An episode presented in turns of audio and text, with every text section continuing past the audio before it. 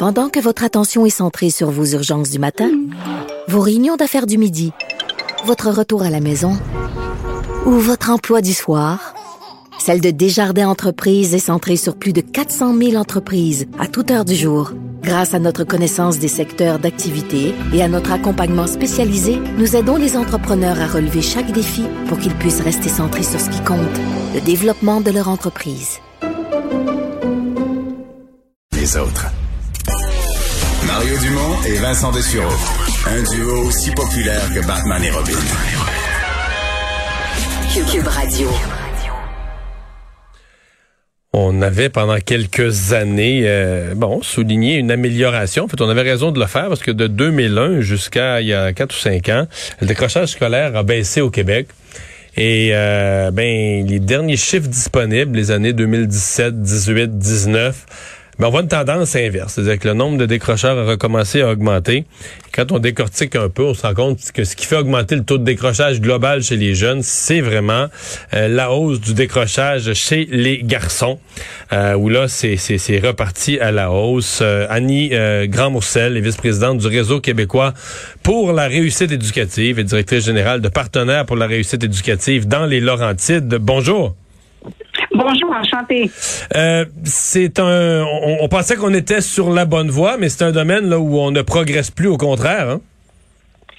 C'est euh, très clair qu'en ce moment, on a des défis euh, qui sont imposants. Vous savez, euh, le décrochage scolaire et la réussite éducative, c'est un défi de tous les jours. Là. Mais par ailleurs, en ce moment, avec la pandémie que l'on vient de passer, le défi s'accentue. Oui, parce que c'est ça. Les derniers chiffres disponibles, c'est l'année 2019. Et là, on peut penser que quand on va recevoir les chiffres pour les deux années de la pandémie, je pense pas que la réussite scolaire va s'être améliorée là, quand les jeunes étaient à distance puis tout ça. À mon avis, ça va être des années particulièrement difficiles. C'est sûr que ce sont des années qui sont très particulières. Hein. On n'a jamais euh, vécu de telles années. Euh, chose certaine, vous savez, plus euh, comme communauté, on va s'intéresser et on va s'impliquer dans l'importance qu'on accorde à l'éducation. Euh, on va s'engager auprès de nos jeunes pour qu'ils puissent euh, être en réussite. plus ces chiffres-là vont, euh, vont aller dans une tendance inverse. Est-ce qu'il faut le nommer euh, parce que le décrochage augmente, mais c'est le décrochage des garçons, c'est presque deux fois le taux des filles. Euh, quand ça a réaugmenté 2016, après, après 2016, 17, 18, 19, c'est surtout chez les garçons que la courbe repart vers le haut. Est-ce qu'il faut le mentionner le problème particulier du décrochage des garçons? Euh, oui, effectivement, c'est un phénomène qui est important. Par ailleurs, je ne passerai pas sous silence non plus le décrochage chez nos filles. Euh, il est tout aussi euh, important. Vous savez, un jeune qui décroche, c'est quand même la catastrophe, je vous dirais, pour le Québec. Donc, effectivement, nos garçons ont besoin de soutien et d'accompagnement dans leur réussite, mais nos filles, c'est un décrochage qui est un petit peu différent. Qu'est-ce qu'est-ce qui est différent? Ben, leur relation à l'école euh, est différente. Euh, nos euh, garçons aussi, bon, on les voit dans l'action. ils aiment être engagés dans leur sport. Je vais donner des des exemples là, des dernières, des deux dernières années. Là, si on veut, là, je fais un grand raccourci parce que c'est un peu moins que ça au niveau de la pandémie, mais Bon, plusieurs euh, éléments ont été enlevés du parcours scolaire de nos jeunes euh, pour cause de la pandémie, que ce soit un garçon ou que ce soit une fille, ça aura eu nécessairement un impact dans toute sa relation avec l'école, euh, dans son cheminement scolaire, dans la façon dont il se projette, dans ses attentes face à son succès scolaire. donc, je ferais, je ferais attention de polariser les deux, là, mais plutôt de parler de nos jeunes en général et de se dire que comme communauté, ah. on doit vraiment les soutenir. C'est parce que nos jeunes, en général, n'ont pas du tout le même taux de décrochage. Il y a une différence tellement radicale entre les garçons et les filles que toutes les mélanger, on dirait que c'est comme noyer le poisson, non? Ben, Monsieur Royer est davantage spécialiste, je vous dirais, que moi, là, dans ce, volet-là, là, je laisserais vraiment davantage intervenir, mais Ceci étant dit, euh, effectivement, euh, c'est préoccupant. C'est très, très préoccupant de voir nos jeunes. Mais, c'est préoccupant, en fait, que ça reparte dans, c'est surtout que ça, c'est préoccupant que ça reparte dans la mauvaise direction. On avait quand même, c'est quand même 15 années où la, réussite scolaire augmentait, le décrochage baissait.